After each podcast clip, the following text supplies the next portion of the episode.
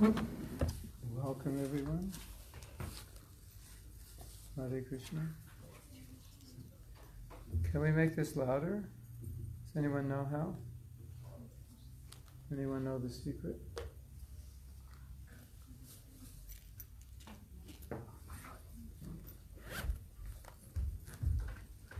Hare Krishna, Hare Krishna Krishna, Hare Hare. Ooh, it's dead. Uh-oh.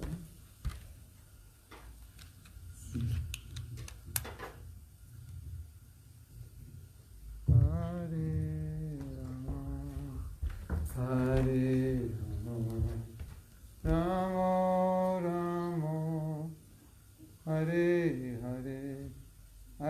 To record this. We have a problem. It's called dead batteries. Anyone happen to have two AA batteries lying around? Or one of these? Battery. No. Is there a store around here? Uh, eh, is not gonna last. We could try.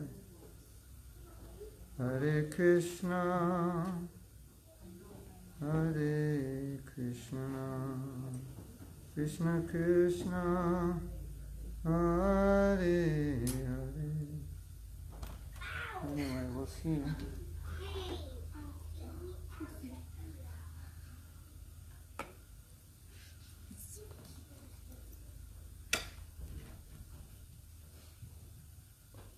Srila Prabhupada Ki Jai. So we'll do a little kirtan and then we'll have a discussion, answer all your questions. Everything you wanted to know. Everything you didn't want to know. And everything you should know. Sound good?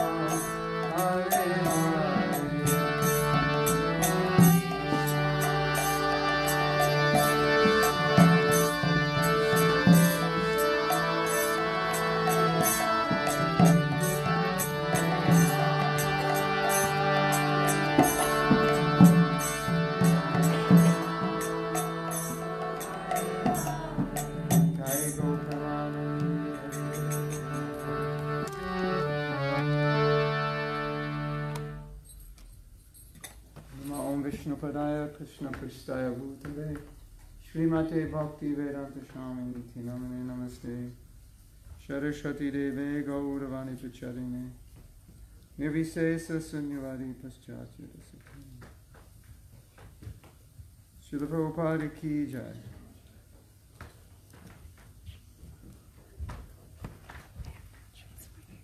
Oh, wow. Long life.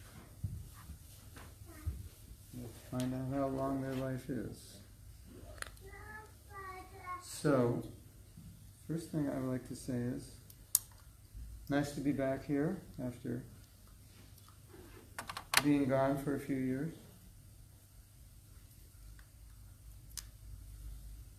We had a good time last time we were here.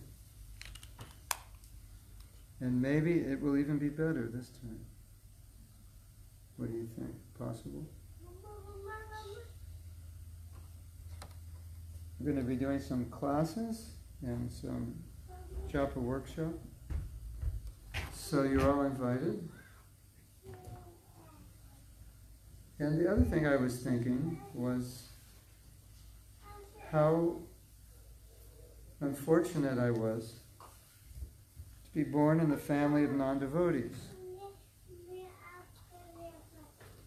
And you don't have that misfortune. But of course, you don't know what it's like to be born in the family of non devotees. So you don't, you probably take it for granted, right? So you don't realize it. Is that a true assumption? Yes? It's all you know. You don't know anything else. Right? So we know both sides. So when I look at you, I think, oh, you're so fortunate. But I don't know if you think like that. Do you ever think like that? That you're fortunate to be born as a devotee, or you just take it as normal?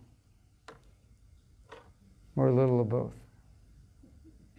Sometimes normal and sometimes fortunate. Well, I will tell you you're fortunate. And what I would like you to do right now is turn to the devotee next to you, closest to you, and tell them you are fortunate.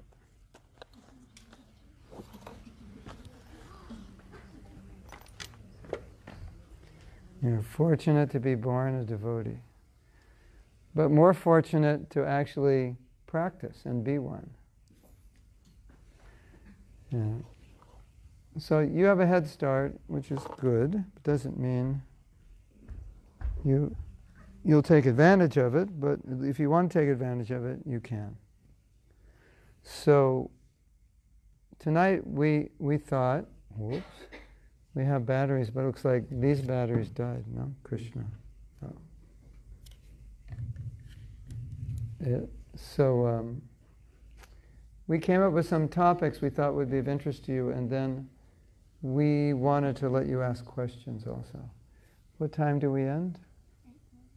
8.30, oh. So we have plenty of time. Okay. So you're going to choose the topics in the order of importance that you think are most important?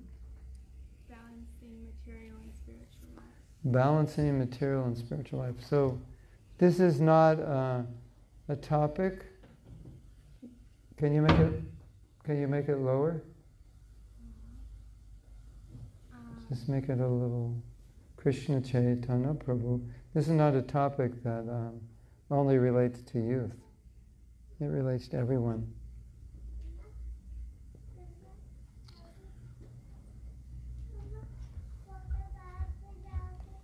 We live in a we live in a culture that's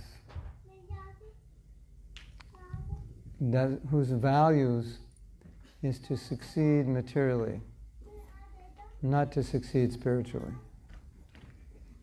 You'll get, you'll get, you'll find very little, if anyone, talking about spiritual success, and practically everyone talking about material success, right? And how to become materially successful. So there's nothing wrong with material success. The problem is if that overshadows spiritual success, then life becomes more or less a failure. So the problem that most of us face is that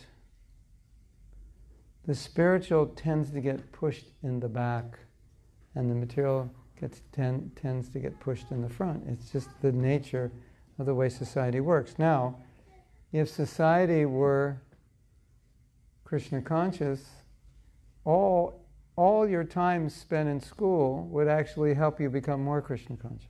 So now you might say, well, in school we're very busy. We have to study science and math and geography. And you know the capital cities of every country in the world? Did you study that? Did you? And you study chemistry, science, or you will.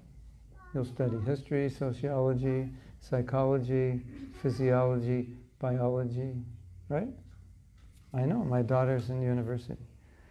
She takes all these classes that take a lot of time and a lot of energy, especially if she's not good in it, then she has to really put time into it.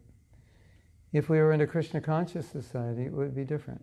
There would be more of a balance in school between the material and the spiritual. So you know from your own experience how much emphasis is put on the material and how much they make you study, isn't it? And as you get into college, university more.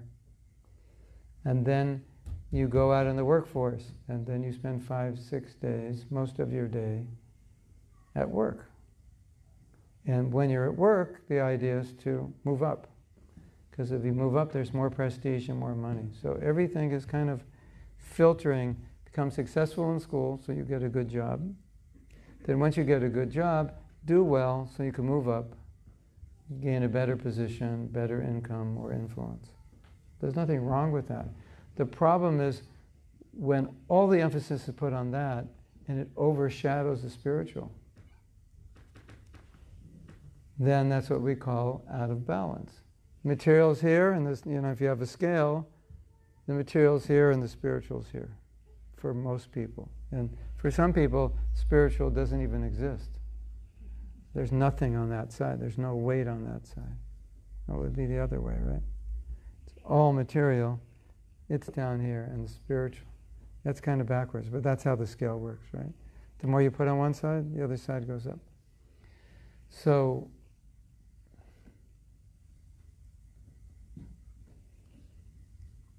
what there's two ways of addressing this. One way is that we have to be able to learn to see Krishna everywhere and everything at all times. Just like you go to school, most of you are going to school, I assume, or just starting to work, right? So you might say, well, I'm so busy or things are stressful and whatever, I can't think of Krishna. But that's not true. Because Krishna is in the heart of every person you meet throughout the day. And Krishna is in the atom and in between the atoms of everything you see. So how could you not see how could you not see Krishna if you think that way? Right? Now atheists, they don't see Krishna anywhere. And a devotee sees Krishna everywhere. And we're looking at the same thing. Sometimes we see somebody becomes angry, we see somebody becomes upset. And so, how do we see Krishna in that? Well, we understand from the teachings of Bhagavad Gita how we're being controlled by the material energy, which we call the three modes of nature, and we can think of Bhagavad Gita. Now, this person got really upset with me today. He was really overcome by tamaguna or rajaguna. He was really being influenced by the situation he was in. We can see this way. We can see ignorance everywhere in how people eat, how people think. So if we look at the world through the eyes of Krishna, the eyes of Scripture, through our philosophy, we can actually see Krishna everywhere. So that's one way we balance our life. Because many people will think, well, if I'm working, if I'm going to school, it's not in relation to Krishna, so I can't think of Krishna, and then we, don't even try. We just we just go there and think this is just my material work or my material education, and there's no Krishna there. but it's not true. Krishna is everywhere, and we just have to learn how to see him everywhere. So that's one point. The other point in balance is we have to balance our spiritual goals, or we should try to balance our spiritual goals with our material goals. Otherwise, the material goals, as I said, will overshadow the spiritual. And then we'll make sacrifices of the spiritual to achieve the material. That's very common. You agree? Okay, I have two things. Should I finish my rounds or should I excel on my football team? You know, well, I have to practice for the football because the game's tomorrow. So I'll make up my round someday. And yeah, when someday never comes. So we all know that, we all have that experience. So we're in that environment, we're in that atmosphere, which kind of dictates that kind of thinking. And if we have that kind of thinking, then our lives are out of balance because the spiritual gets neglected. It always gets pushed back. And the material always gets pushed forward. That's just the environment we're in. You have that experience? Yeah. So that's that's not smart. So then, of course, the other way, because you, most of you are younger, so you can think, well, I'll do the spiritual when I'm older, when things are easier. But as adults, we have the same problem. There's just things never get easier. They just they're always hard. There's always a lot to do. You think you have a lot to do in school? Well, wait till you get a job and have two or three kids. You'll have more to do. At least now you can sleep at night. When you have little kids, you can't even sleep at night. They'll keep you awake.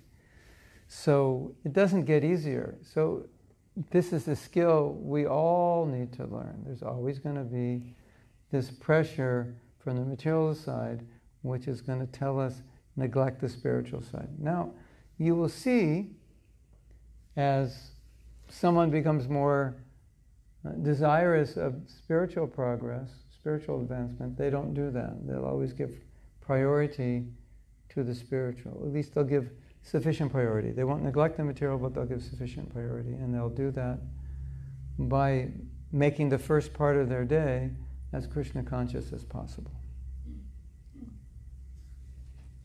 So that's where most young people make a big mistake. They stay up late and they get up late. And the sad part of that is there's no better time of day than early in the morning. It's the most beautiful and the most powerful. And it's an ideal time for doing things with your mind and with your heart. So staying up late, it, it obviously destroys your chances of getting up early. And if you get up early, it's naturally easy to read Bhagavad Gita or chant because that part of the day is just that's the mood that part of the day is in. Right? When you first wake up in the morning, do you feel like turning on a football game or playing loud music? No, you don't. And if you get up very early, the atmosphere is, is so calm and peaceful. It's just natural to do something spiritual. So I like to say that spiritual life begins early in the morning. And if you miss early in the morning, usually you miss this, your spiritual life doesn't, it gets neglected. Yes, you have that experience. If you don't do it in the morning, then you have to go to school or go to work, and then, then what happens?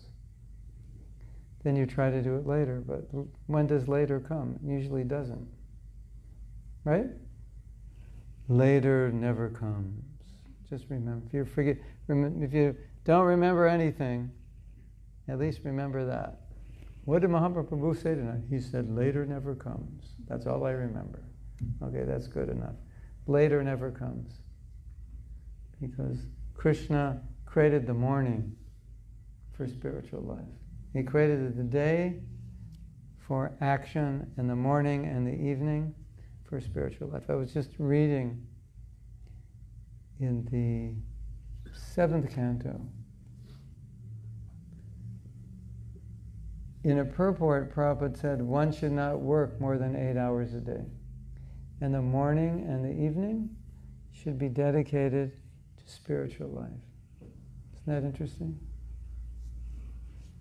Like eight is the limit. Shouldn't work more than eight hours. Why? Because you have to have time in the morning, you have to have time in the evening for spiritual life. Isn't that interesting? Did you know Prabhupada said that in the Bhagavatam purport? Anybody know that? One should not work more than eight hours a day.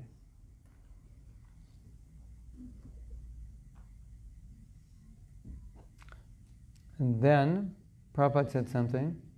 Some of you may know, but it's very interesting. He said that traditionally, maybe a hundred years ago, even maybe sooner, in India, and India is, most people live in villages, so the tradition was, you know, people would work all day, and then in the evening they would gather together and someone would recite Ramayana or Mahabharata. Maybe in the morning also. In India, most people go to temples in the morning. So that was the tradition. And you know how that tradition got lost? Anybody know? Television. Television became India's addiction. Um, I was staying in one Indian's home and the television was on 24 hours a day. They just kept it going, like kept them company. It was very weird. Huge, huge addiction. And many of you know that even in the slums, everyone has a television. Did you know that? They don't have any money, but they have a phone and a television. They might not have three meals a day, but they have a phone and a television. So the television has changed everything. So that's unfortunate. But that used to be a way of life. That your, your work, the idea of working was to get enough to live. The, the idea of working wasn't to become the top this or top that. That's a more of a modern invention. The idea uh, in those in, the, in traditional Indian culture, which is even in most traditional cultures, which is not that long ago, was you have a skill, you have a trade. Usually, it's what your family does, and you inherit it, and you work in that trade, and whatever you make is what you make, and somehow or other you live on that. And so, that has completely changed, right? You don't do what your father does. You do what will make the most money. And it doesn't matter if you like it, it doesn't matter if it's your nature. If it makes a lot of money, that's what you should do. That's the modern culture. But the traditional culture was usually you do what your father did. And if he made pots and he had a humble income, you also had a humble income. That's just what you did. And your life was pretty simple. You make your little pots four or five hours a day, and then you have the rest of the day for your spiritual practice. But if you want to get ahead, you're going to have to work very hard. So, as I said, no, there's not a problem of getting ahead, but there's a problem of getting ahead to the point where we neglect our spiritual lives. So that's the culture we're in, and that culture has subtly programmed all of us. Whether we realize it or not, we're programmed like that. We're programmed in a way in which people were previously not programmed. If you were a potter and that's what you were trained to do, you would do it. And someone would say to you, You could be a lawyer and you can make more money. And you would say, No, I'm a potter. This is what I do. It's just, this is our family business. That's what we do.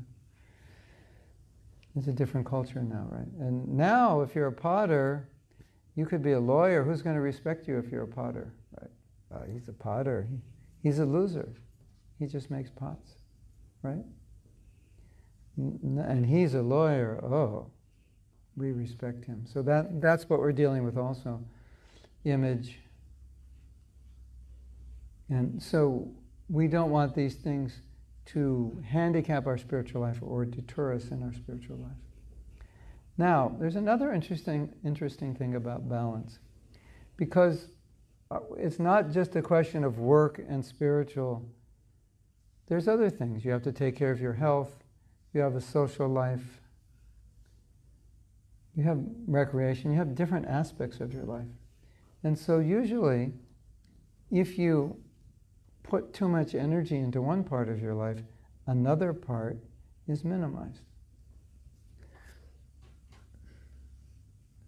So, some people, what they do, in order to be successful in one part of their life, they'll fail in another part of their life. Like they'll neglect their health because they want to put more time into something else.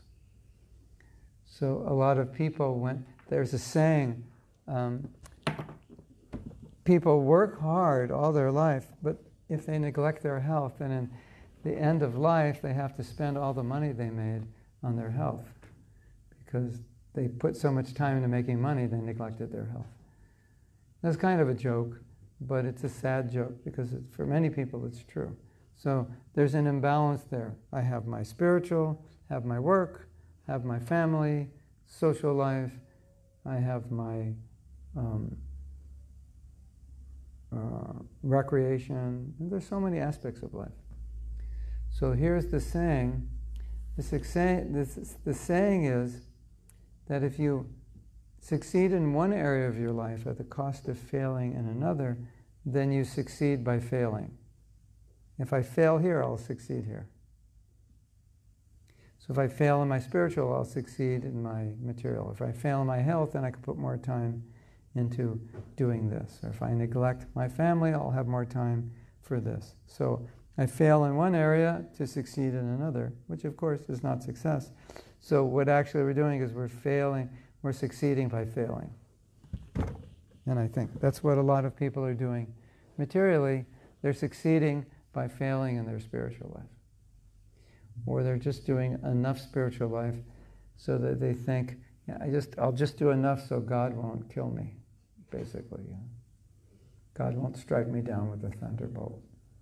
Or I'll do enough so that um, if I've done anything bad, I, I can clear myself of, of that karma. You understand? Yeah. So, so just to summarize, we live in a very materialistic culture, and that has a very strong influence on us. Just like I come back from Mayapur, I was there for two months. It's a totally different culture, and and all the devotees when they come there, they become different people. They're much much different than they are when uh, when they're back in their country. Any of you have been to Mayapur, Vrindavan? No, you feel differently, you think differently, your priorities are different. When I'm in and I see, I see the same people in Mayapur, I see them in the West, and they're different. They don't think the same. It's a different atmosphere here. How many of you have been to Mayapur? So you know what I'm talking about. You're in Mayapur and you think, okay, when I come back to Perth, Maya cannot touch me. And she definitely touches you. It may take a week or two or three, but she, she gets to you. But while you're in Mayapur, you think, you think, uh, yeah, I can do this.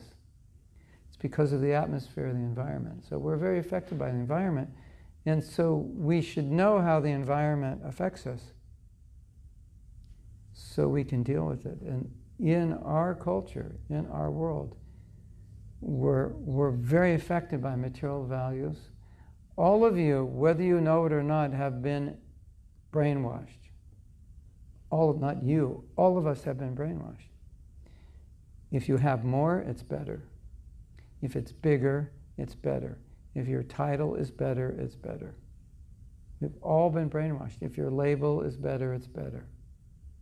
We've all been brain, brainwashed like that. You know, right?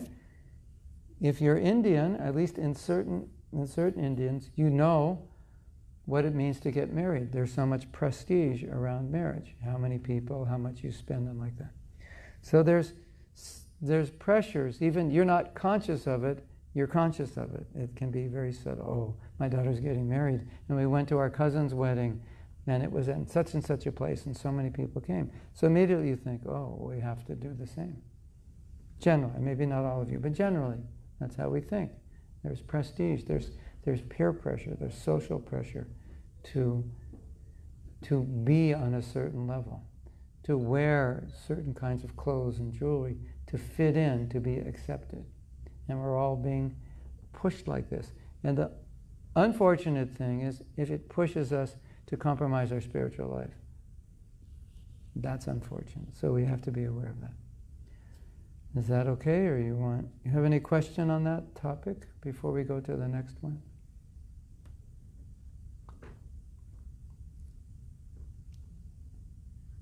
Yes.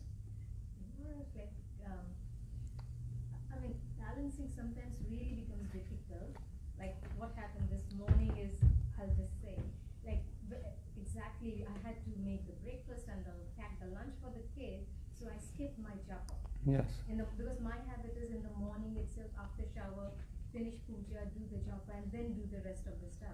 Yes. Like, like I mean, if I don't do that, it's not possible. Oh, if you don't make the lunch? If you don't make the lunch? Yeah, I mean, if you don't make the lunch for the kids. How old are they? How old are they? 10 and 17. Oh, they can make it. make your lunch. I'm Channy Japa. Yeah. Tough luck. Learn how to make your lunch. At least make your breakfast. If, um, if you give priority to your spiritual practice, Krishna will, he'll arrange, he'll make it. He'll make it happen. Somehow. He'll figure it out. He'll guide you how to do it, figure it out. If we don't make it priority, then these things will happen. Yes, it's true. I have experience. So, yes. Yes. So, um, you say that um, sometimes because of the material world, we try to behave or we try to dress in an appropriate way, in a certain way to fit in. Yes, yes.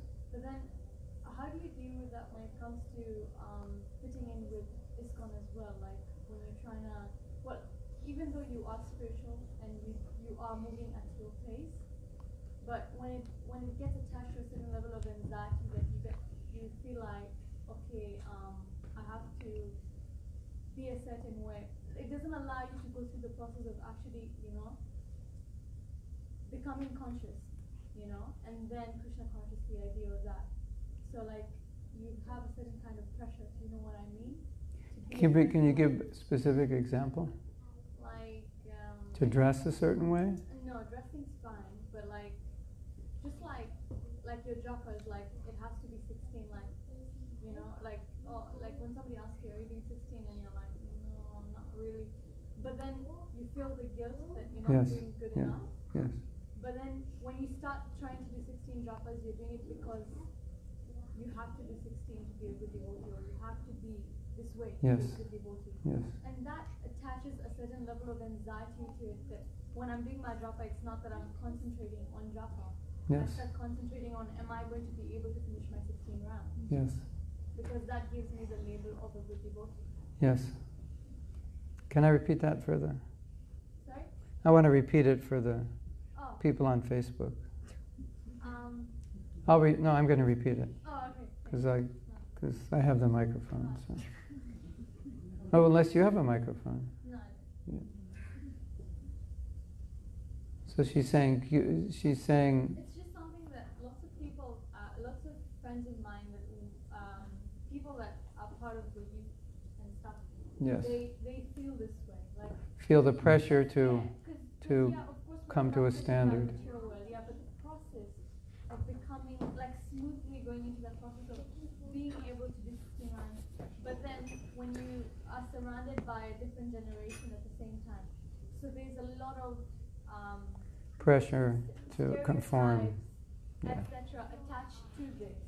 So of course we want to be good devotees, we want to chant 16 rounds, but how do we make the process of becoming into this smoother, not like uh, Forced. not in reducing the anxiety or like you know that that attachment to you know Yeah. I need to be a, the Yeah. label. Uh-huh. So she's saying, how do you transition from feeling pressure to do something that you're not fully ready to do and not feel ashamed when you're not doing it? So you're caught in between. If you do it, it's artificial because you don't want to, so you just do it to keep the people that are pressuring you from complaining about you, basically, right? Or to look good, Or to fit in. to fit in, yeah? Yeah. To fit in, look good, or satisfy the people who are pressuring you, which is kind of the same, it's kind of a different way of saying the same thing. And, and how do you transition so that you actually want to do, do it, because you know you should, or it would be good if you could. How do you transition into it before you're ready and um, so it's not artificial? So, very good question. It's not just for youth that this happens. It, it, it happens in reverse for a Westerner because they'll come in um, at full speed and they'll try to do it for two, three, four, five, six, seven years, and then they may end up in the same situation after seven years and go, wait a minute, this is really hard for me. I'm not, I, I don't think I'm evolved enough or advanced enough to be able to maintain this. So maybe I have to do eight rounds or four rounds, or I can't get up early and so on. The, the solution, either way, is twofold. Number one, we have to be somewhat self accepting of the realities of where we're at without condemning ourselves. And this is going to kind of come up in the talk tomorrow night or the next night, like balancing feeling good and bad at the same time. Like, how do you feel inspired if you see that you're not reaching, or you're not doing what you know you should, or what is expected of you? So there's there's there's being realistic. Okay, this is where I'm at right now. At the same time, like you say, which is good, there's recognition of where I'd like to be at. And ultimately, there is some combination of being able to have strong willpower and push myself at the same time being able to do it because I want to. Because I want to may not fully manifest in the beginning, so then you need more willpower. But you may not have the willpower, and it may come gradually through understanding the importance of what you have to do and also maturing as an individual, not necessarily even maturing spiritually, just maturing as a person to be more responsible or be more aligned with what you want to do. Because when we're immature, we can't even do that materially. We decide to do something materially and we don't even do it. I'm going to lose weight, change my diet, stop eating late at night, whatever it is, and we don't even do that. So it's not just spiritual. And then we feel guilty about that because we promised ourselves we would go on a diet or whatever. so it, it's, it may take time for you or for any of us in this situation to just process more deeply what is Krishna consciousness, what is our relationship with it, where we're at, what our goals are, what we can chew off now and maintain. And we may have to come to some conclusions that right now, in this stage of my life, this is what I can steadily do. But I know what the goal is and I want to achieve that goal. And I have to make peace with my current state. So maybe you can do four rounds, and you know I can do that every day. And you know you really would like to do 16, but somehow or other, this 16, they don't get done all the time, and when they do, it's, it, you're just doing it because you should do it. And so you have to make peace with that and say, okay, this is where I'm at now. And how can I get out of this so that I can be what I would like to be?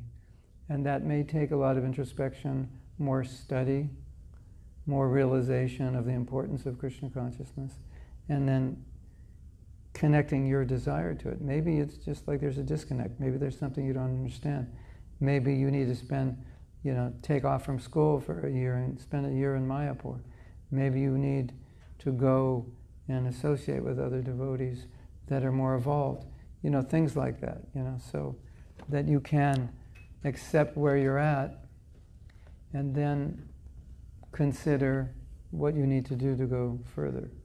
As far as the guilt and shame and all that, it, it's going to come in two ways. It's going to come from you, and it's going to come from others. And you have to know how to deal with it both ways because they're different. But a lot of at times, it first comes from others before it comes from you. And what's coming from you is just what's coming from others. And you don't recognize it's just their voice inside of you.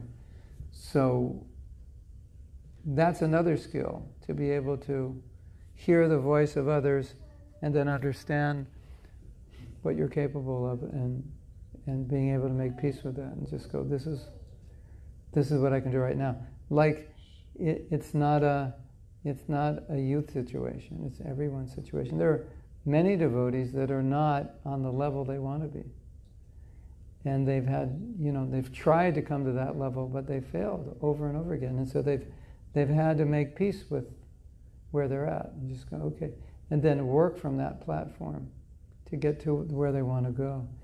Shame and guilt only works if it can propel you to go further. It doesn't work if it's so deeply rooted that it, it makes you feel like giving up. So, I actually gave a seminar on guilt. That was very interesting seminar.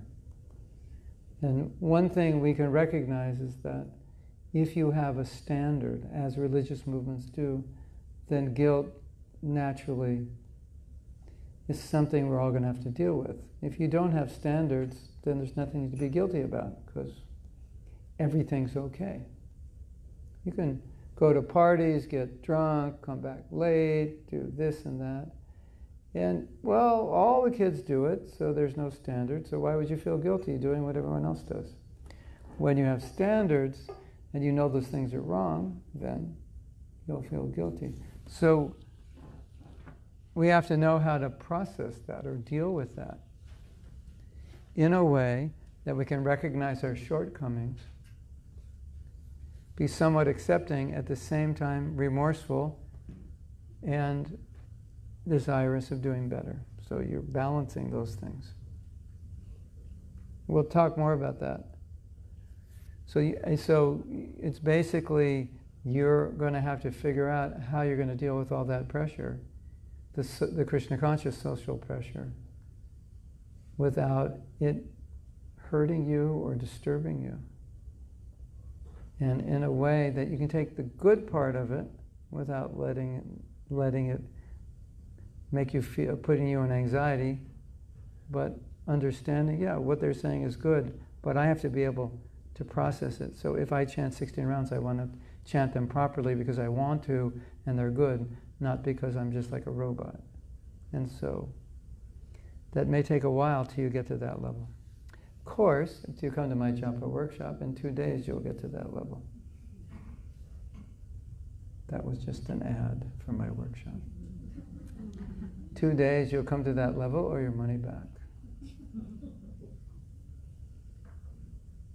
Double your money.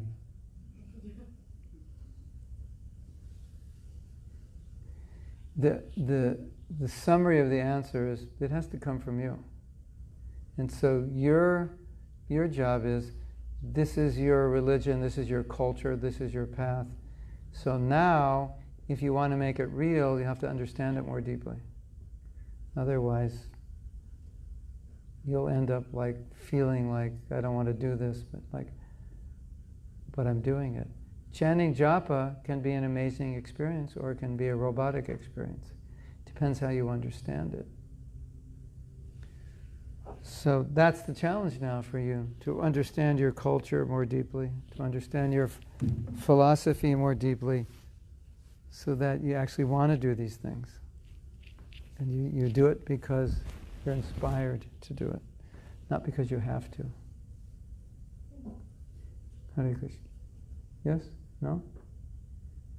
What's a good way to stop, um, like other, like other people to have a bad influence on you? Like sometimes I feel like the kinds around me are,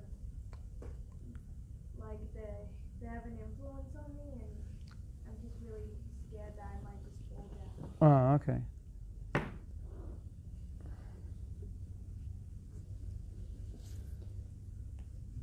Well, how to avoid the influence of the effect of other people. If they're very influential and strong, and you're very easily influenced, then you probably don't want to be too close to the influencers. Because you can't. You can't. It's not like you can do much if you're easily influenced. You want to be around people who will influence you in the way you want to be influenced. So look at it this way you know what you want to be, and you know the people you associate with are going to make you a certain way, so you want to choose people who will make you to be with, who will make you the way you want to be. And you know that if you're if you're around people who are not the way you want to be, you'll start becoming like them. So, uh, understanding how association works is that we're, we're all influenced by it. Even, even in more evolved levels of Krishna consciousness, until we're very pure, we're very influenced by our association. And it's more true when you're younger. Because young, younger, you have also the added peer pressure like, why are you like this? What's wrong with you? You don't have that so much as an adult, although it's there. You just have the general influence of people's language and behavior and thinking. And so when you're around those people, you'll pick it up. So you have to be careful who you allow yourself to be friends with and who you allow yourself to be around. Because you'll start talking like them and thinking like them. You have that experience? Yeah. I mean, look at um, your parents speak with an Indian accent, you speak with an Australian accent, and I speak with an American accent. Why? Because they were around Indians, you're around Australians, and I'm around Americans. If you were around Americans and I was around Australians, I'd be speaking like you and you'd be speaking like me. That just shows the power of influence. So it's, that's it's like so obvious, we can all see it. But there's so many things like that. There, the people, uh, the way you speak is because the way the other people in this country speak, but the way you think is also because of the way other people in this country think. So how do you want to think? Well, find the pe- associate with the people who think like you want to think, and they will influence influence you. And so nobody should think that we can associate with people and not be affected. We're all affected. Like you know, you're watching some commercials, you're watching Facebook. It's all affecting you. You're seeing how people dress. It's all affecting you. You're seeing what movie stars and, and rock stars are wearing. It's affecting you. You want to wear the same thing how this, this girl, this famous one, is wearing makeup, how she does her hair. Even if you say it doesn't affect me, it does. It got in there, you saw it. So it's a question of how much it's affecting you. Yes? So then the next question is well, what if I can't avoid certain association? I think the answer to that question is we have to value what we have, or we have to value our values. We have to see the values that I have are, are very important. They're very good. The values other people have may not be. So, wow, what happened? Something dropped and the microphone went off. That was called a coincidence.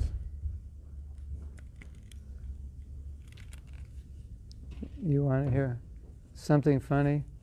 Once in the temple, someone left the temple, and the day they left the temple, all this money was missing.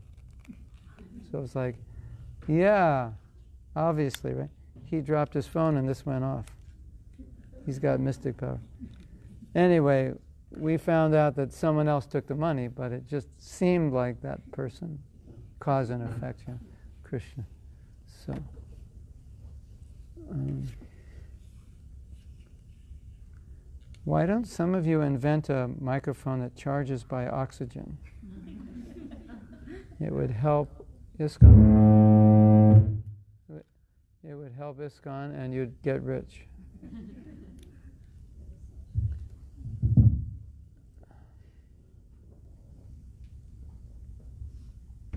No, you can invent, invent a battery. Yeah, the oxygen, because I'm talking into it, and the oxygen will go into the phone. No, carbon carbon monoxide battery that will charge with carbon monoxide by speaking into the microphone.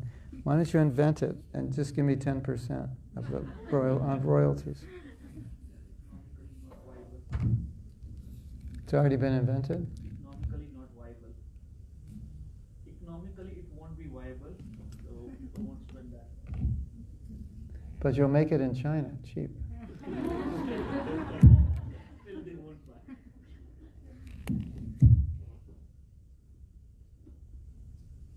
But you'll advertise it on television. It'd be the only two batteries you ever have to buy for your phone, for your. Uh, so, I think it's similar to the answer uh, we just gave. That if you understand what you have and how good it is, then it's a kind of a protection that you know do you want to be like these other people and so no i don't want to be like them so what i have is is better it's like you know you're eating nice prasadam they're eating something and they say give me some of your prasadam. No no. I'll give you some of mine if you give me some of yours. No no i don't want yours. Mine's better. So you have to see it like that you know. My life is better. I don't want to i don't want to be influenced by your life.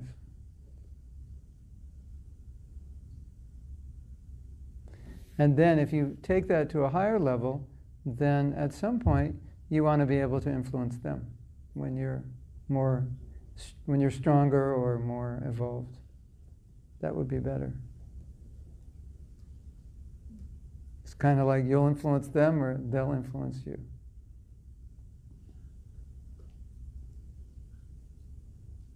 Anything else on this topic? So, the next topic?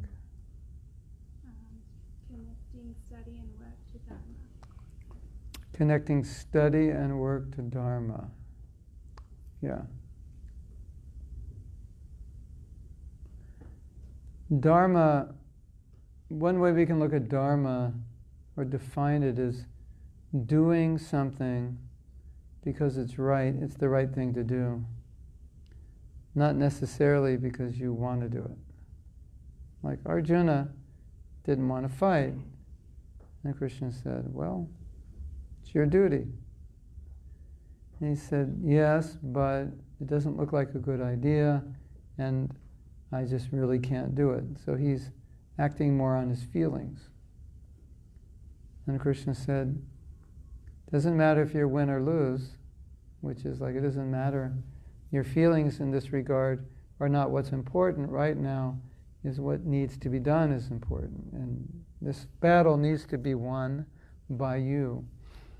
So, in, in the present social climate, as you can see, people doing something because they've committed to it, or doing something because it's the right thing, that's decreasing. You see that with divorce. You know, there's a commitment for man and woman, but later on things don't work out. And so it becomes difficult to maintain that commitment out of duty. And they'll say, well, I'm not happy in this relationship. Whereas, like, your grandparents or great grandparents, that was never a consideration whether they're happy or not. The only consideration was they're married, and then that's it. Happy, not happy, good, bad, that they didn't even think. We were staying at the home of one couple. This was in 1990, and she was in her like she was in her late 70s. And so we spent a lot of time with them in Delhi.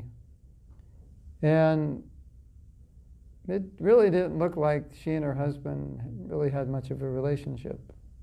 It's kind of like, you know, that kind of two people in the same house, friends kind of thing, but not, you know, sometimes they talk and, you know, sometimes they don't. And they don't really do much together. So we were asking her and said, doesn't, you know, like, you ever like think of divorce? Because it looks like you're like two aliens living together. Uh, you know, and, and she said, yeah, we don't get along. And then she said, but there's no question of divorce. It's just not even considered. That's Dharma. It's just, you know, once you committed and this is right, you just do it. So if you're um, committed to achieve something, then the dharmic part is you do it till you finish it, till you reach it, because it's the right thing. I think in your culture that's pretty strong, dharma, because I see so many of you uh, work hard and steadily, and you're willing to do things you don't like because they need to be done. So it's it's much more of a Western value than an Indian value, as far as I can tell. Of course, India is changing because it's being westernized, but traditionally Indians are very dutiful, isn't, aren't they? They're just like, they just do it, you know. That's why, uh, like in America, there's so many Indians working in the IT. You go like Microsoft, like, I think 80% or something, you know. Because you can rely on them. And if they're needed to work long hours, they'll just do it. Not going to complain. Americans, it's harder for them. Some, but for many, they're, they're, more, they're more programmed to, I don't want to do this, I'm not going to do it. So the Dharma is meant to take over when you're in a situation where you just don't feel like doing it, but it has to be done. That's the idea of Dharma.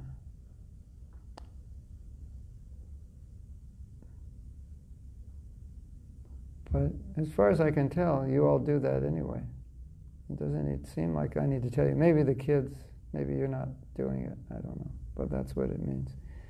In life, you're going to have to do so many things you don't want to do. And what to speak of commitments, you know, now in Kali Yuga, it is said the bull is standing on four legs, and there's only one leg left, and that's truthfulness. But that leg is gradually diminishing. And you see that commitments are often broken, easily broken. You know, you promise, but then you don't do it. We even see that in our movement. We have a meeting, everyone says, okay, I'll do this, that, and next week we come to meeting. Did you do this? You know, like half the people didn't. So we, you know, we take promises quietly. Yeah, I'll, I'll come over. I'll see you tomorrow, and I don't come. Uh, why don't you come? Oh, I forgot. You know, we like, we take commitments lightly. That's more of this as Kali Yuga progresses. That that you'll find more and more of that happening. Whereas older generation, we were told they didn't have contracts. They just shook a hand. Handshake, that's good as a contract. You don't need to sign anything. As people said, people committed, that was their word was good. Now you have a contract and still people break it. Isn't it? So things have changed. So commitment, commitments uh, are important.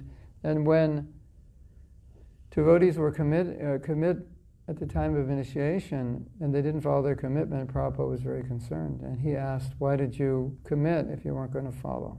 So he was okay, you don't have to commit, but once you commit, then you, you, should, you should follow. And one time, the devotee said, Well, Prabhupada, how do we get the determination to follow the four regular principles that we committed to follow? And Prabhupada said, You're already committed, so there's no question of asking how to do it. Isn't that an interesting answer? Like, like if I say, how do I do something? You know, if you asked your wife, if you if you go home tonight and ask your husband, uh, ask your wife, or your wife wives ask your husband, how do I remain committed to stay married to you? Can you help me? That would be weird. And they would say, like, what are you talking about? You're already committed on the wedding day. So, those, so Prabhupada's making the same point. Well, you already committed at initiation, so why are you asking me how to commit? So Prabhupada said, you can't ask that question. You don't have a right to ask the question because you've already committed. That's the question you ask before you commit. How do I commit? But once you commit, you don't ask the question how, you just commit.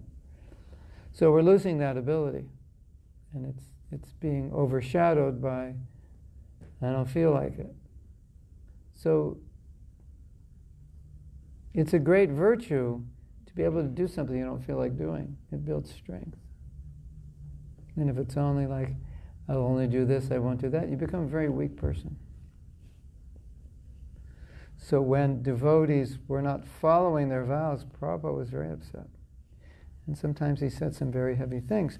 But he also said, in answer to your question, you don't have to take initiation. That, that's your choice. But if you choose and then you commit, then you should follow. So you wait till you're ready. Don't do it if you're not. Don't let people force you. Don't feel you have to do it until you're ready. And then when you do it, that means you do it. You're committed. Right? Now we have the problem now boy meets girl, girl meets boy, they fall in love. They're not committed, they just like being with one another. And there's, that's different than being committed. And sometimes they don't know the difference. They think because they like one another, they're committed. What happens when you don't like one another? Haribol. Gauranga.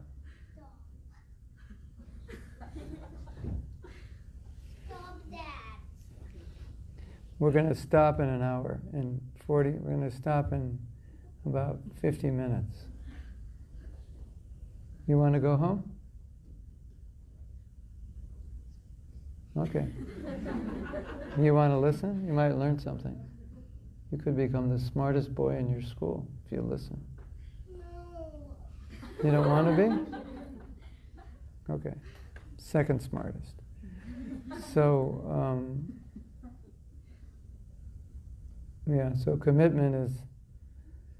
Prabhupada wanted us to take it seriously, so that's part of being dharmic. And you, we see, we see um, a lot of people, they're very unstable in their lives. They're not grounded. They can't follow through. So that's not good.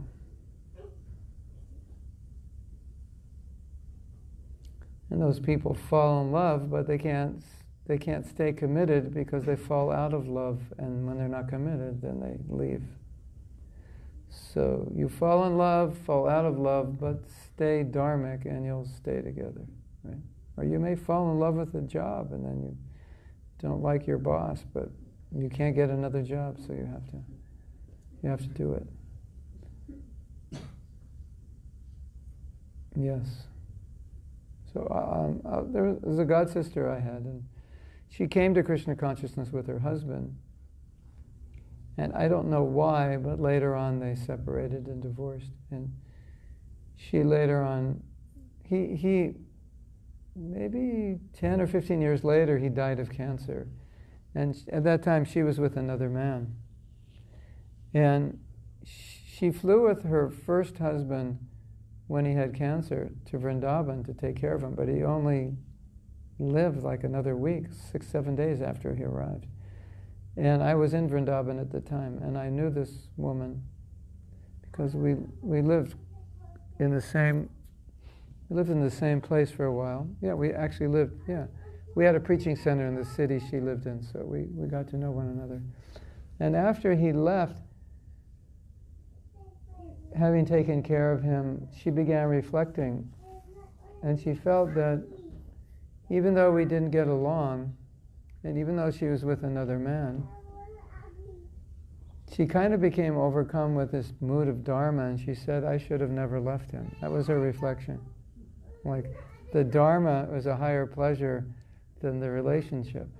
You know, there's a, like there's another. It's not just you and your wife, but the Dharma is surrounding it. There's another thing. So I may not like my wife, my wife may not like me, but there's a pleasure that comes from the commitment to Dharma. And she was in her 50s or so, maybe late 50s when he died.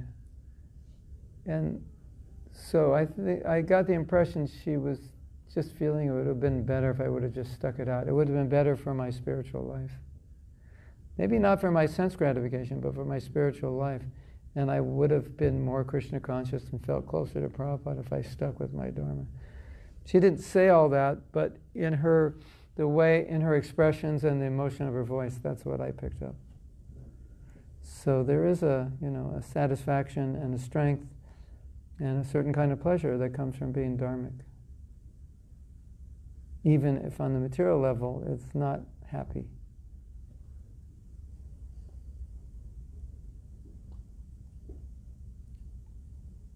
It's not like devotees who give up their initiation vows are happy, or people who get divorced are happy, per se.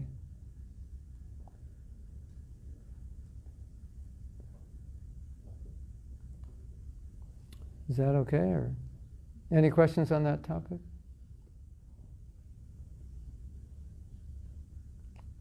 Yes. Sometimes when you commit to things, um, like you said, you're not technically allowed to back out because you're already committed. But your motivation to stay committed and motivation to do things that keep you committed to that, it goes up and down. So what, what's a way to level it out? Well, probably one of the best ways is to actually commit to it. Because I think a lot of what happens is, is we thought we committed. The definition of commitment is there's no way out of this. There's no option. Like when you commit, you actually cut off all the options. That's what you that, that's what you're supposed to do when you commit. So I think a lot of us didn't actually commit. Like we left options open. We didn't realize we did. If if you want to be successful at something, then, then we would say you should commit. And why? Because then now there's only one there's only one result you're shooting for is is to do this. To make somehow we're going to make it work. For example, let's give the example of marriage in in the traditional, not just Indian culture, but any traditional culture where where divorce was absent. So as I understand it, those people are raised to understand you only get married once, and that once you commit, there's no question of anything else. And even when, if the husband dies young, then the wife puts on wife, white and she won't remarry. And, and sometimes you see that in India, you know, she's fairly young when the husband dies. And there's just like, are you going to get remarried? It's not even part of her thinking process because she was committed to her husband and that's it. That's, that's, so I think maybe the problem is we've redefined commitment as, yeah, as long as it's good, I'm committed. As long as I'm happy, I'm committed. As long as I feel good, I'm committed. And so then, like Prabhupada said, it said maybe we should be careful about what we commit to because we're going to let people down. And if we can't follow through, maybe we shouldn't commit. When the movement was young, a lot of young men wanted to take sannyas. They didn't realize how difficult was that going that was going to be. And I think a lot of people don't realize how difficult it is to be married. You know, say, well, I, you like boys and boys like girls, so let's get married. Yeah, but what you actually realize what it means to be married, it's much more than I like a boy or boy likes me. So part of commitment means to understand also what you're committing to. You know, so you have two things: the concept of commitment, that once you commit, that's it, and what am I actually committing to? Maybe, maybe when I know what I'm committing to, I realize that actually I can't. Like we find with initiation, some people get initiated and they're not ready, and shortly after they they they give it up. So you know, don't rush it. You don't have to do it now. You have your whole life. Do it when you're ready. I teach a course on commitment, on vows. And that was my realization that we don't understand what it means to be committed. Uh, another way of saying that is you give your word, that's it. Like, even if you didn't mean it when you said it, but to be committed means, well, I did say it. You know, you said you were going to help. Did I say I was going to help? I don't remember. Does that ever happen to you? You say, yeah, yeah, you did say it. Okay, if I said it, then I'll do it. Like that. It's just there isn't. That's the kind of culture of commitment we need. But we don't live in that culture anymore. And when I teach this course, I ask right in the beginning, I said, write down all the people you committed to do something that you haven't done. And everybody realizes, oh, yeah, I borrowed this book. I told them I was going to bring it back like six months ago. I still have it. Oh, yeah, and I, owe, I actually owe $8 to so and so. You know, it's kind of embarrassing. But you realize that you lightly make commitments. Yeah, I'll call you back tomorrow. You don't, because you didn't write it down. It wasn't that important.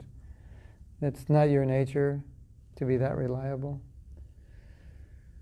So we have to, you know, introspect and see these things. Okay? So if you can't commit, don't say it. A lot of times people want to commit, they feel like they'd like to, but they don't have time, and they say they will. So I always tell people, you know, don't tell me you're going to commit. I'd rather you say, I can't do it, than tell me you can and not do it. Because then you let me down. So these are things we can consider. Yeah, yeah, I'll be right back. I'm just going for five minutes. You come back two hours later. Why did you say five minutes? Why didn't you just tell me two hours? So it's a whole way of thinking, a whole way of being. Now, what they also say, which I've experienced to be true, we're, we tend to be more committed to others than to ourselves. So if you, if you want to commit to do something yourself, commit it to somebody else. I want to commit to you that I'll stop eating potato chips at midnight because I've committed to myself and I've failed miserably. There's also, um, you know, I was just writing something today about Nike's Just Do It.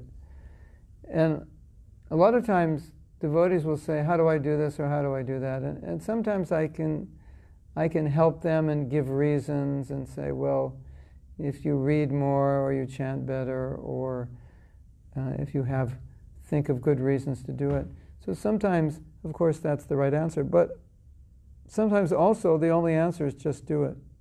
Like like like willpower, determination, intention. And a lot of us are weak in that way. Uh, when we were brahmacharis, The program was we would get up by four o'clock at the latest and we would take cold showers. And some places were pretty cold. And so the question is how do you take a cold shower in a cold room when the water's like freezing or just above freezing? And the only answer is just do it. Because you can't just sit there and go, ah, this is going to be difficult. You, you just have to do it. So a lot of things in life are like that. They're just like, you can't get mental about it. You just have to do it, even if you don't want to. And that's it's kind of the nature of commitment. It's like, okay, we're going to do this because I committed to it. And I, I can't think about it beyond that. Unfortunately, we're losing that capability now. But that's what it means. But again, I would say, especially for us as Kali Yuga progresses, just be careful what you commit to because it's not so easy. And we tend to take it lightly.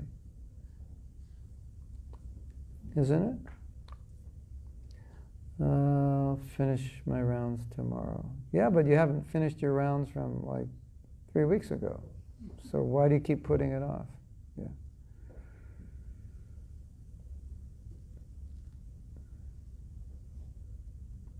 I have some god brothers, and they've committed so deeply that I don't think they can figure out how not to chant 16 rounds. It's like it would be. It's like it just happens.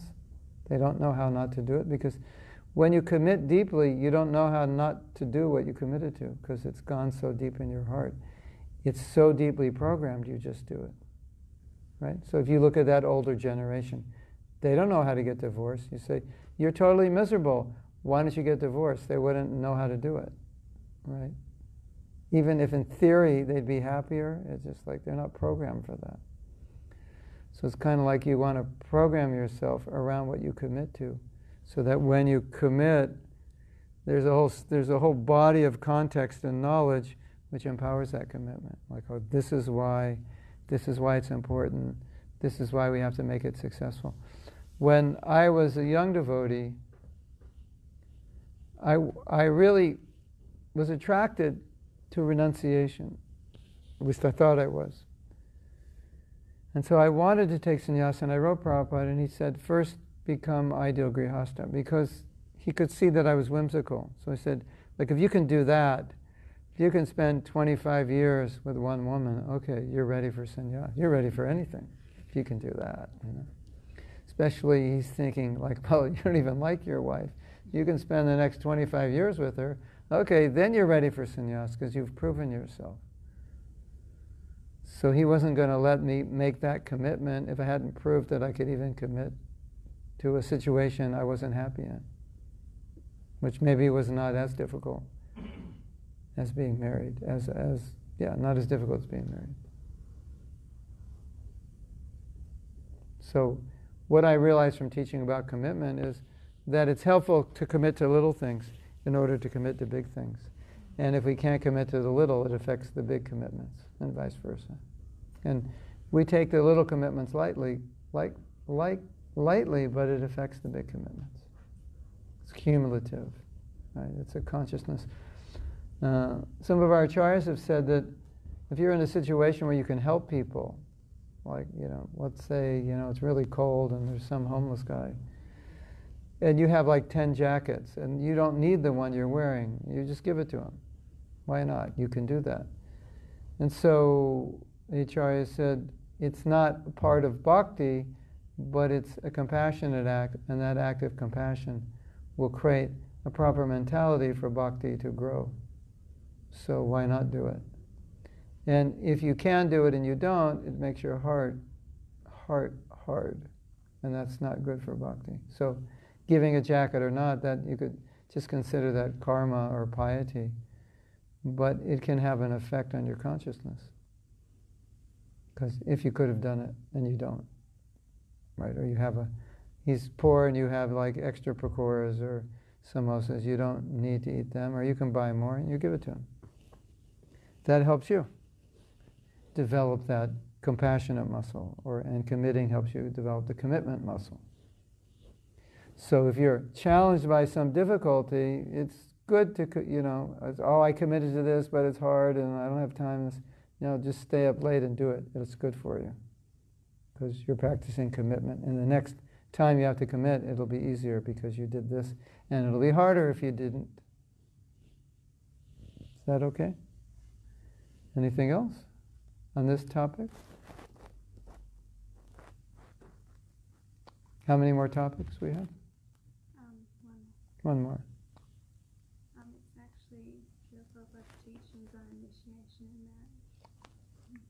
What are his teachings on initiation and marriage? Ha ha. He gave up on marriage. There were so many divorces. He said, Don't ask me. Um, I think, I guess it's just an extension of the topic we're having. Uh, if you're not married, you don't know this, and if you are married, you know this, that being married is not easy. And so it's a commitment. And Prabhupada wanted us to be exemplary to society, so if our marriages are not exemplary, that's not good. And I think also it's, it's, it's important to know that societies has changed, and although we we study ideal marriages from the Bhagavatam and the principles are there of how husbands and wives should be, to expect that our husbands or wives would exactly be like that is not always realistic, and that can create problems in marriage when we're expecting, like the husband's expected his, wi- his wife to be like Devahuti, and she's expecting him to be like Kardama. I don't think there's any Kardama husbands around. I mean, I haven't seen any have created, who can create a, um, a whole city on an airplane. Or, you know, do tapasya for so many years in the forest. And how many women would go out with their husbands and live in the forest and do tapasya? So, the, I think one of the, the challenges we have is we have to take what's in Shastra and figure out how that applies within a context which may be much different, right? And how much we can duplicate that, and how much we shouldn't try to duplicate, which would create problems in trying to duplicate it because we can't. So, what I know that Prabhupada wanted from marriage was couples be happy and they stay together. And I've seen a lot of unhappy couples and a lot of divorces. They weren't able to do it. Those are the two things Prabhupada wanted be happy together and stay together. So that sounds easy, right? It's not easy at all. How do you stay together if you're not happy? That's difficult. Yeah. I think one of the, the problems is thinking that marriage alone will make me happy when it's krishna consciousness that will make me happy. And if if you and your husband or you and your wife together can become krishna conscious you'll definitely be happy. Even if you don't like one another that much but if the combination makes you krishna conscious krishna consciousness makes you happy i've seen some couples they're really good devotees. They don't get along so well, but they're really good devotees, so they're happy. They have Mangal Artik every day at their mm-hmm. house, and they have preaching programs, and they're you know they're always fighting. And she's trying to control, and he's trying to control, and but because there's so much Krishna consciousness in the family, I can see they're happy because their happiness is not coming so much from the relationship per se, it's coming from the relationship because they're serving together and they're making advancement. So that's also important to understand. There's that element, you know. There's no, you know, it's hard to find a perfect relationship. And karmically, you know, not all of us have good family karma. We're not all destined to, you know, have a heavenly family life, karmically. But at least if we're Krishna conscious, or at least if together the husband and wife are Krishna conscious, and we're progressing, we'll be happy. Maybe not materially so happy, but spiritually we'll be happy. What was the other one? Marriage and initiation. The dichotomy of initiation is that everyone should get initiated, but no one should get initiated who's not ready. So that means everyone should be ready, be, try to become ready for initiation, and not get initiated until you're ready. Now, you might say, well, you know, I'm busy and I'm moving slowly in my spiritual life, so I will get initiated when I retire at 65. The only problem is you may not be alive at 65 to get initiated. So that's why there's a push.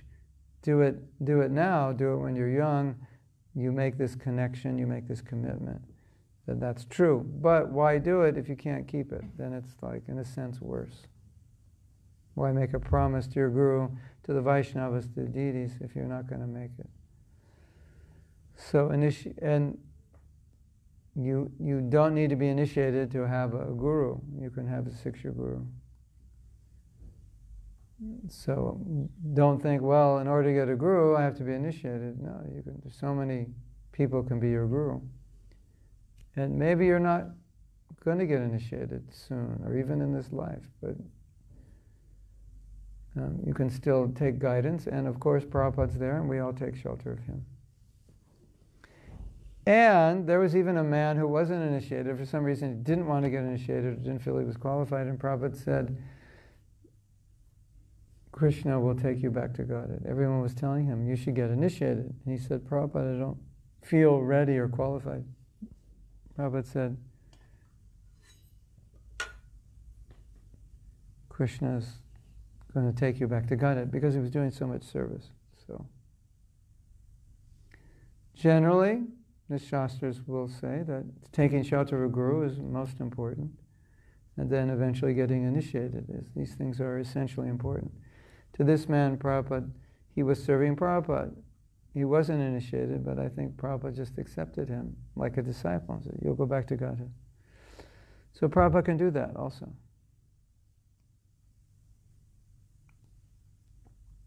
No doubt. So that doesn't mean, oh, okay, Mahaprabhu said I don't have to get initiated because Prabhupada will take me back to Godhead. Well, I did say that, but I didn't say that. But I just said if you're not ready, don't do it, and he could intervene. He said, but we don't count on it. Right? It's a balance. Why do something you're not ready to do and you can't do? Doesn't make sense. But you should aspire for it.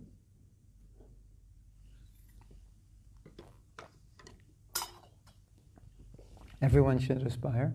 Take shelter of Prabhupada, aspire to have a guru, serve him, take instruction from him, and someday take initiation. When you're ready.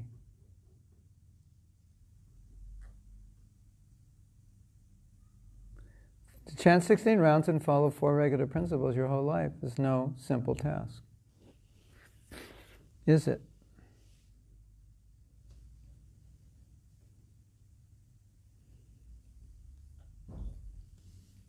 So, when you do it, be ready to do it. You, you know, now you want to chant 16 rounds, but you're not committed so, you know, today you chant 12, tomorrow 10, the next day 18. It's okay, you, you're not initiated. But once you get initiated, you have to do it every day, even when you're tired, you don't feel good.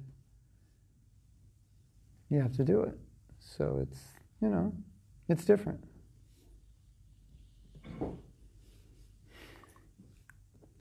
Was there something about low self esteem? Was that part of the. No. There's transcendental self esteem, and there's material self esteem. Transcendental self esteem means Krishna is powerful, and Krishna can do so many things through you.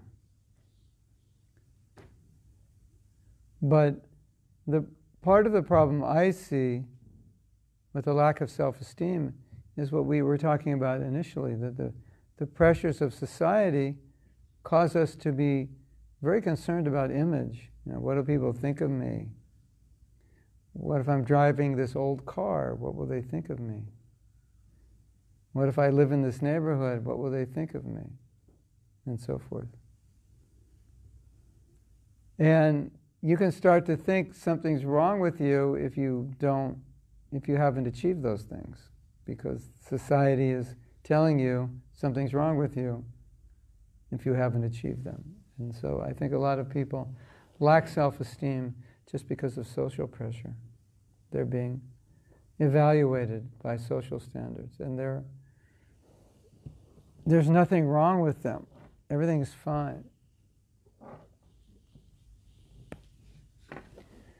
They just don't think everything's fine because they've been told, look at, you're two kgs overweight. Something's definitely wrong with you. Then you feel bad, right? Well, 100 years ago, you'd be considered skinny. Now you're considered fat. 100 years ago in India, if you were skinny, you were considered ugly. If you were fat, you were considered wealthy. So fat was equated with wealth because if you had wealth, you could eat ghee and rich food and you'd get fat. So, isn't that interesting? So, fat people were considered attractive, and that's why in the old Hindi movies, all the actresses are little chubby, isn't it? And now they're thin because different standard.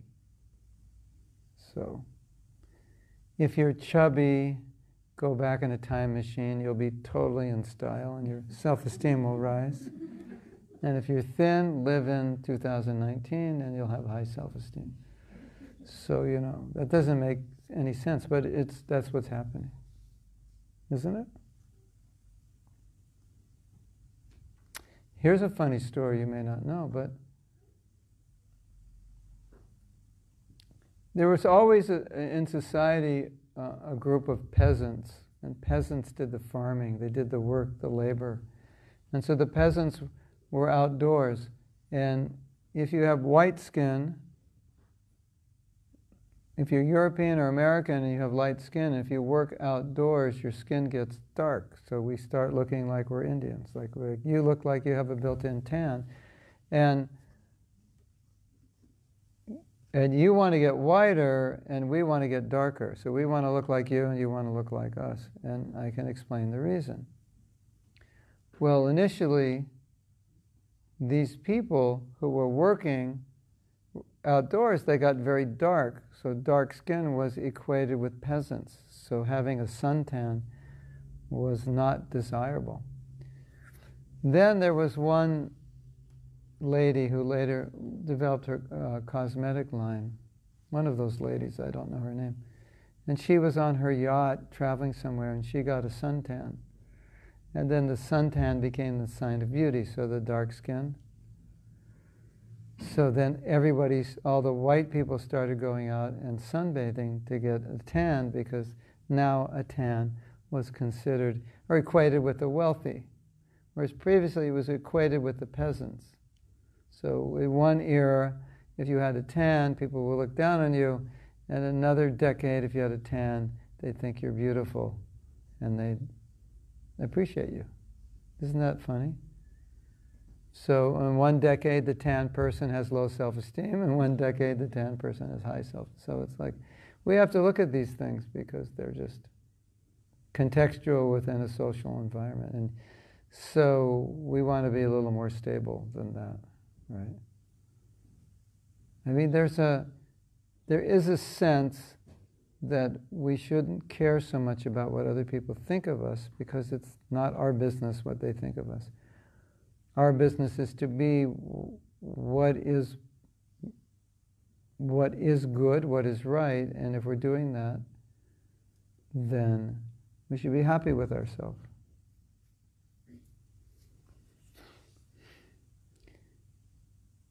The other aspect of low self esteem relates to humility in the sense that if, if someone has low self esteem, they may need other people to appreciate and honor them in order that they feel good about themselves. And that's a difficult way to live because not everybody's going to appreciate you. And if I have low self esteem, I need you to tell me I'm good because I don't think I am. And if you tell me I'm good, then I'll feel good today. If you don't tell me I'm good, I won't feel good because I don't think I am good. So I need all of you to tell me I'm good. So let's say after the class, nobody tells me I'm good. Now I hate all of you. It's like you sat here for like two hours and I sacrificed two hours and I gave you such good information and nobody said anything. So if I have low, if I have, if I have good self-esteem, I don't even think about it because it's, I don't need it. If I have low self-esteem, then I get upset with you. I'm not coming back to Perth. They don't appreciate me because I need appreciation to feel normal. So that's the liability that low self-esteem causes. Then you're, you're you can really disturb relationships because you, you're depending on people to give you your fix of recognition and significance and appreciation. And most people don't normally do that. Most people don't go around telling everybody how great they are. Most people go around waiting to be told how great they are, not telling people how great they are. But the interesting thing is, if, if you tell people how great they are, oftentimes it fulfills your need to be recognized. You just feel satisfied. It's, it's, kind of mystical. Some devotees say if they cook for the deities, when they finish cooking, they're not hungry. It's just, you know, it's one of those things that sometimes you give, you get back what you give. So you honor someone, you appreciate someone, and all of a sudden you feel satisfied with yourself. So I would say if you have low self-esteem, it's, it's very helpful to be appreciative of others. It can help you a lot. And then there's another aspect of low self-esteem which, in which someone thinks that they're not lovable. And if you come to spiritual life, then you might think, God doesn't love me, or why would he love me? And of course, our philosophy is that Krishna is all merciful and he's always wanting us back and and always trying to help us. So obviously, he shows that he loves us. Mahaprabhu comes, give love of God, take us out of the material world. So it it's kind of strange if somebody thinks God doesn't love me when there's evidence, such so much evidence that He does, isn't it? So that's unfortunate. If someone thinks Krishna doesn't love me, there's all the evidence that He does. Why would He come as Mahaprabhu if He didn't love you? Why would he send Prabhupada? Why would Prabhupada come to the West? Why would all these things happen if Krishna didn't love us? Right? So that's unfortunate if we have low self esteem because then we can't see how much Krishna loves us.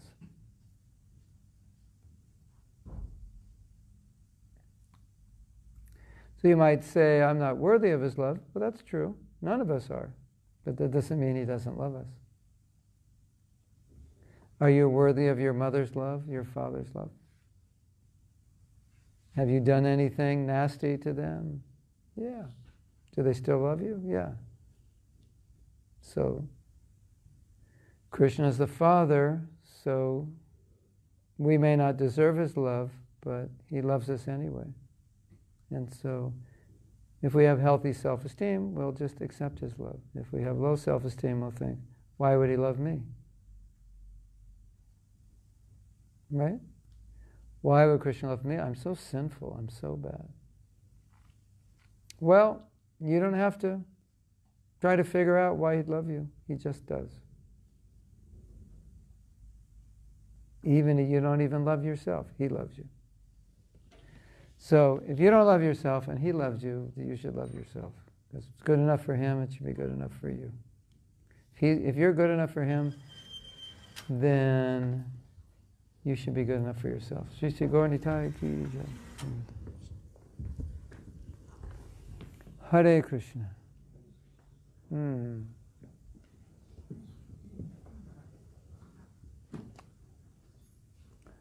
So, anything else? Anything less? Anything more? Do you have? Did you see that little pouch with the USB sticks in it? Yeah. Okay. So we have some things on the table here. We'll, they'll be here all weekend. I have two books. One is called "Uplift Yourself, Change the World," and it's a book of quotes uh, of my realizations and understandings about, I think, 39 different topics.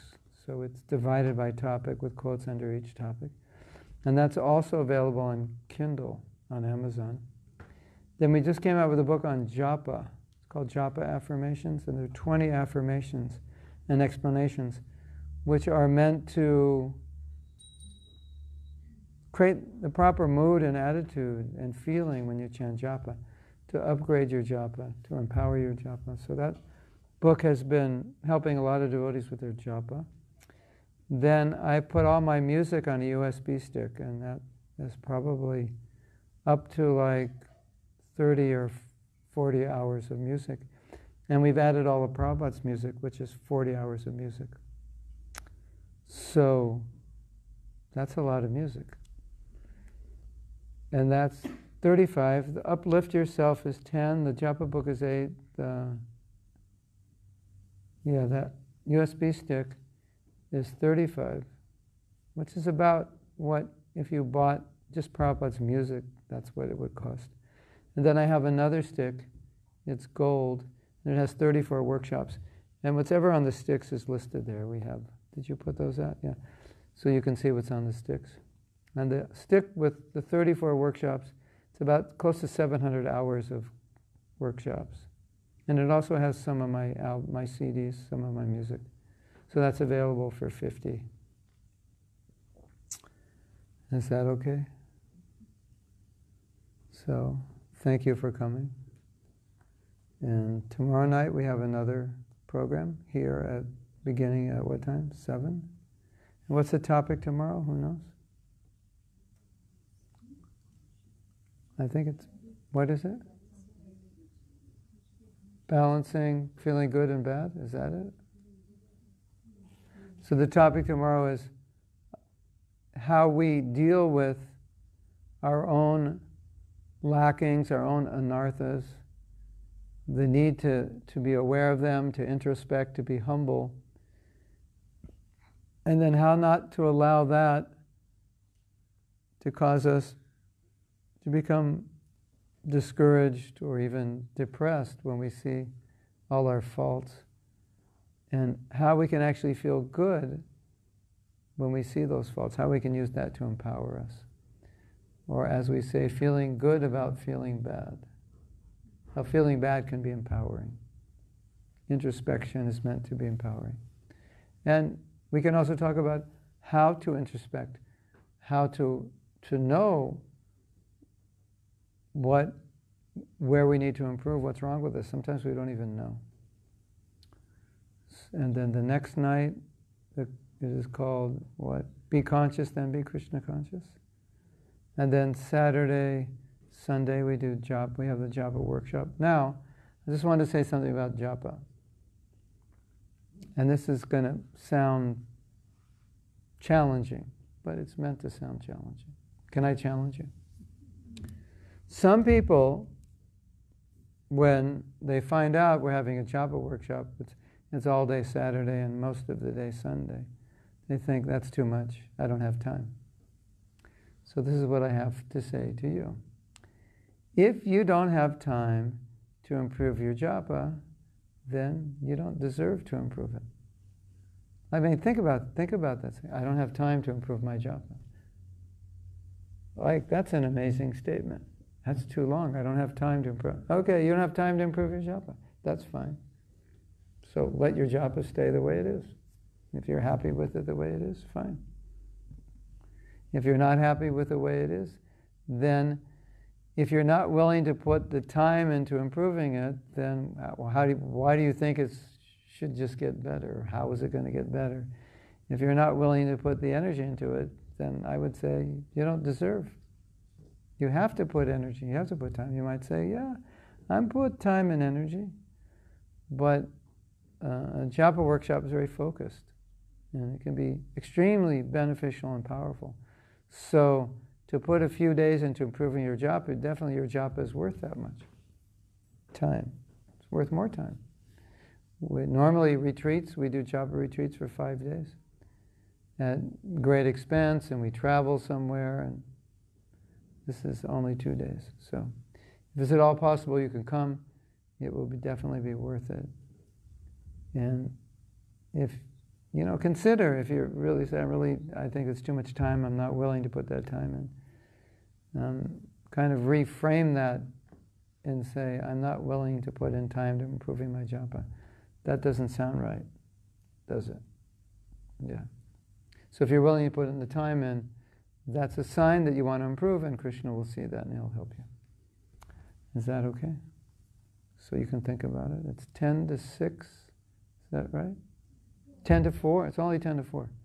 Most temples, it's Friday night for 2 to 3 hours, 10 to 6, Saturday, and 10 to 6, Sunday. This is no Friday night, and it's only 10 to 4 both days, so it's not much.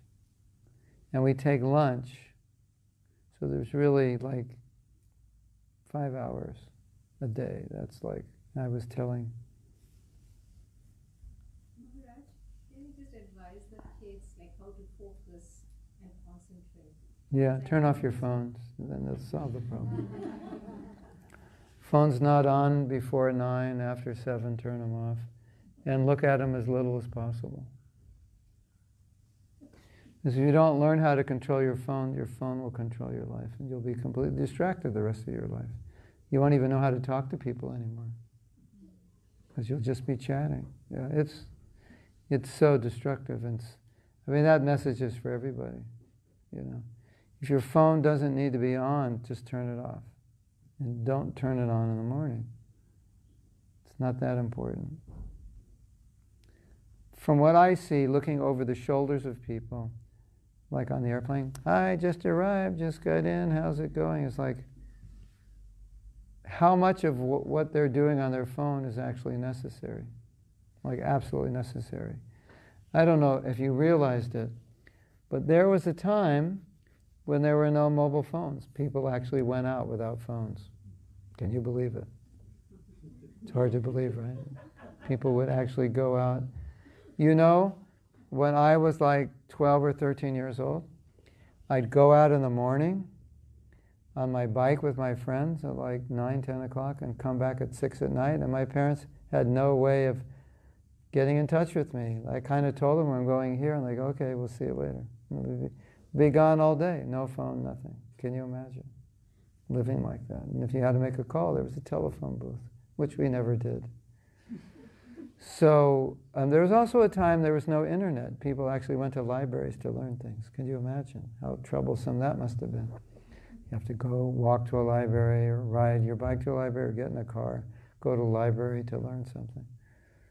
So the world did exist before there were phones, somehow or other.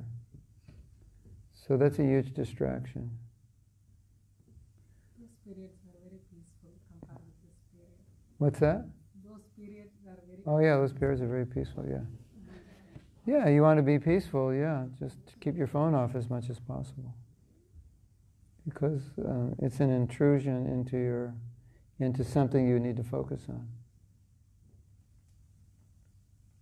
There was a funny story I read. This, this older man, he never, he never used phones, and he was invited to a company to give a talk, like a, some kind of business consultant. So when he came in, everybody was on their phone, doing this and that. And he said, What are you doing? He said, Well, I'm responding to messages, making appointments, answering emails. And he said, That's what my secretary does. I don't do that stuff. So we've all become our own secretaries now. In traditional business, secretaries would answer the phone so the boss could, and she'd call him. And if he was busy, he would say, I'm busy. Just get the messages. Right? Anyway, the less you use your phone, the less distracted you'll be. So, something to consider. And if you can't do that, you know what it means? You're addicted. You have a actual addiction to your phone. If you can't put your phone down for 24 hours, if you can't keep your phone off for 24 hours, you actually have an addiction to it, and you have um, your brain is wired the way drug addicts' brains are wired. Did you know that? It's the same wiring because it's the same addiction. And when you get a message, it's like it feeds that addiction. When you get a like, it feeds that addiction. It's crazy. The, whole world's becoming addicted to phones, like a drug. It's, it's become a drug. I need my likes. Send another message. Maybe I'll get more likes. It's crazy.